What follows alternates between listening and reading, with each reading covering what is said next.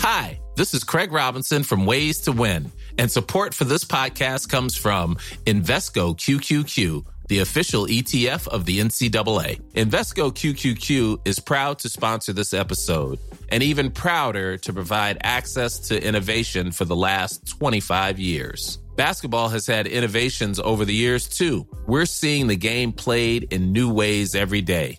Learn more at Invesco.com slash QQQ. Let's rethink possibility. Invesco Distributors, Inc.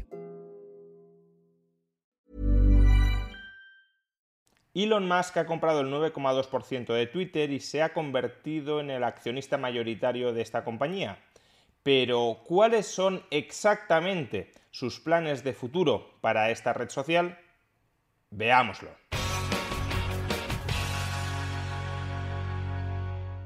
El pasado 4 de abril se anunciaba que Elon Musk había comprado el 9,2% de todas las acciones de Twitter. De esta manera se convertía en el accionista mayoritario de esta red social, casi multiplicando por 4 al siguiente mayor accionista, el propio fundador de la red social, Jack Dorsey, que apenas retiene a día de hoy el 2,5% del total de acciones. En términos relativos, el desembolso que tuvo que hacer Musk no fue extraordinario. Elon Musk cuenta con una riqueza estimada de 275.000 millones de dólares. Se trata ahora mismo de la persona más rica del mundo con diferencia. Jeff Bezos, por ejemplo, la segunda mayor fortuna del planeta, no llega ni siquiera a 200.000 millones de dólares de riqueza. Y el desembolso que hubo de efectuar para adquirir ese 9,2% de las acciones de Twitter fue de 2.400 millones de dólares ni siquiera alcanza, por tanto, el 1% de todo su patrimonio neto. Pero, ¿para qué entra Elon Musk en el accionariado de Twitter? ¿Por qué se ha convertido, con diferencia, en el accionista mayoritario de la compañía? ¿Cuáles son sus planes de futuro para esta empresa? Pues Musk no ha presentado ningún tipo de memoria justificativa. Sin embargo, sí ha ido justificándose justamente a través de la red social Twitter. De manera que recopilando sus últimos tweets sobre este asunto podemos hacer una cierta exégesis y entrever qué tipo de futuro ambiciona Musk para esta red social. De entrada, hay dos grandes razones que parecen haber motivado la entrada de Musk en el accionariado de Twitter. Por un lado, la progresiva muerte de esta red social y por tanto la progresiva pérdida de rentabilidad de la misma. Y en segundo lugar, la relación conflictiva que esta red social tiene con la libertad de expresión. En cuanto a lo primero, la progresiva muerte de la red social y la consecuente erosión de su viabilidad económica en el largo plazo, Elon Musk publicó recientemente el siguiente tuit.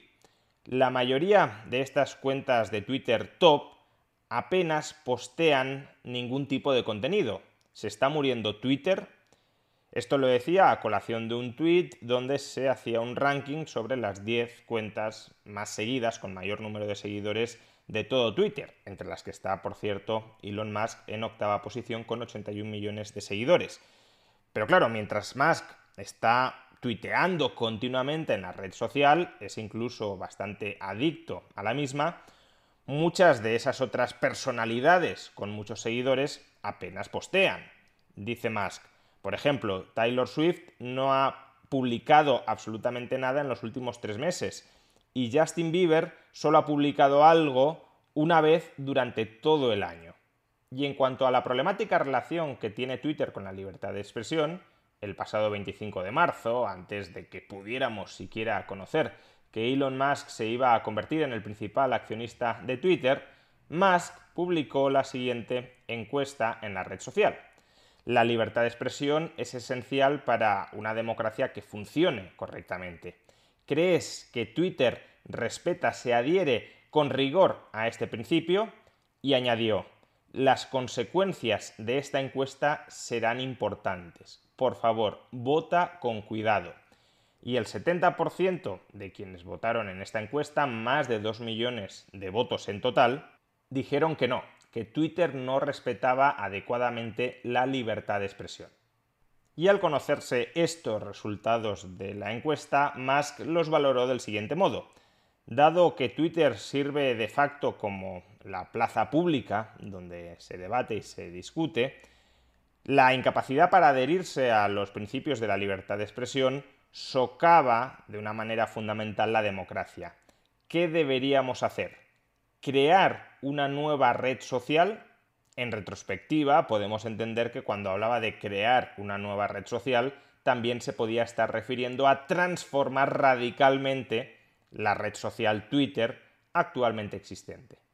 Por tanto, parece que los dos principales objetivos de Elon Musk para Twitter son, por un lado, que la compañía se vuelva viable económicamente en el largo plazo y segundo, garantizar la libertad de expresión, entendiendo como que cualquiera pueda decir cualquier cosa dentro de Twitter sin ser baneado, sin ser expulsado por la propia compañía, como sucedió con el caso de Donald Trump. Ahora bien, el problema es que estos dos objetivos en principio parecen colisionar. ¿Por qué razón? Pues porque el 90% de los ingresos de Twitter depende ahora mismo de la publicidad. Y los anunciantes están presionando a Twitter no para que relaje las reglas de moderación dentro de la red social, sino para que las endurezca. No quieren que los anuncios de la compañía, que colocan en forma de tweets dentro de la red social, se asocien con comentarios con tweets de algunos usuarios que puedan ser lesivos para su imagen pública.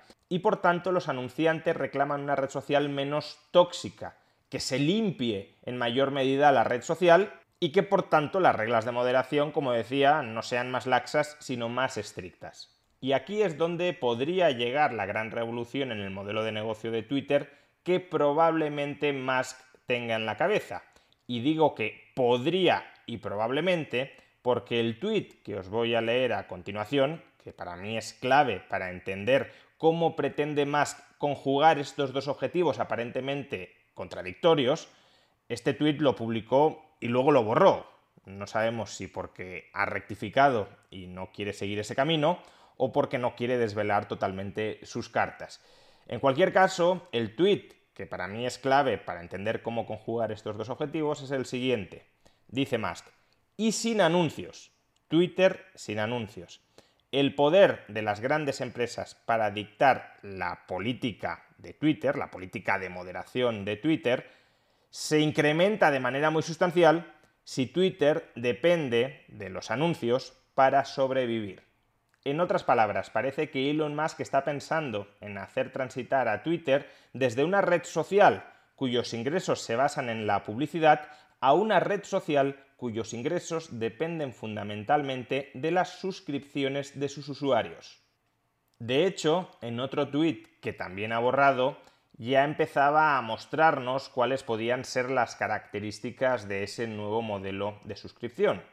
Decía Musk, cualquiera que se suscriba a Twitter Blue, que es el nuevo sistema, el nuevo servicio de pago que prepara Twitter, pero que todavía parece estar muy verde, es decir, cualquiera que se suscriba a Twitter Blue y pague 3 dólares al mes debería obtener un signo de verificación. Es decir, que los signos de verificación de Twitter no estén únicamente disponibles para ciertos usuarios que tengan cierta relevancia social, un gran número de usuarios, que inicien un proceso de verificación con sus datos personales, sino que cualquiera que se suscriba a Twitter Blue obtenga esa cuenta verificada. Y a continuación añadía Elon Musk en un tuit que no ha borrado, los precios deberían estar más bien ubicados no tanto en 3 dólares al mes de suscripción, sino en 2 dólares mensuales, pero pagados de golpe para el conjunto del año. A su vez, la cuenta no se verificaría automáticamente durante 60 días y se suspendería automáticamente sin ningún tipo de devolución del dinero en caso de que se utilizara para spamear. Y adicionalmente también aclara en unos tweets que tampoco ha borrado que esos 2 dólares mensuales deberían ser proporcionales al poder adquisitivo del país y a la moneda local e incluso abre la puerta a que se puedan pagar con Dogecoin. Vamos, que el modelo para Twitter en el que parece estar pensando Elon Musk es menos bots, menos spam, más usuarios reales con libertad de expresión que paguen por utilizar ese servicio de plaza pública y sin que la red social, sin que la viabilidad económica de la red social dependa de los ingresos por anunciantes que no quieren verse manchados por algunas de las expresiones, de las opiniones que se vierten en esa red social. Pero claro, quien tiene que tomar todas esas decisiones no son los accionistas. Quienes toman todas esas decisiones estratégicas sobre la empresa son los directivos, es el Consejo de Administración. Y en los últimos días hemos leído algo aparentemente sorprendente y contradictorio con todo lo anterior. Elon Musk ha declinado formar parte del Consejo de Administración de Twitter. Y si es así, ¿cómo pretende Elon Musk implementar todos estos cambios? Por muy accionista mayoritario que sea, las decisiones se toman en el Consejo, y si él no está en el Consejo, ¿quién las va a tomar? Pues todo apunta a que los planes de Elon Musk pasan por echar de patitas a la calle al actual Consejo de Administración de Twitter. Y es que el actual Consejo de Administración le ofreció entrar como consejero a cambio de que renunciara a comprar más del 15% de la compañía no entrando en el Consejo, por tanto, Elon Musk se reserva la carta de incrementar todavía más su participación en el accionariado de la red social. Y cuando tenga un porcentaje de acciones que considere suficiente para controlar, para ejercer un control efectivo, real y continuado sobre la empresa, entonces es cuando probablemente Elon Musk se decida a dar el golpe de timón echando a los directivos actuales, nombrando a unos nuevos directivos e implantando a través de ellos el nuevo modelo de red social que tiene en la cabeza. Y si todo esto es así, personalmente solo puedo desearle que ojalá tenga mucho éxito en esa cruzada empresarial.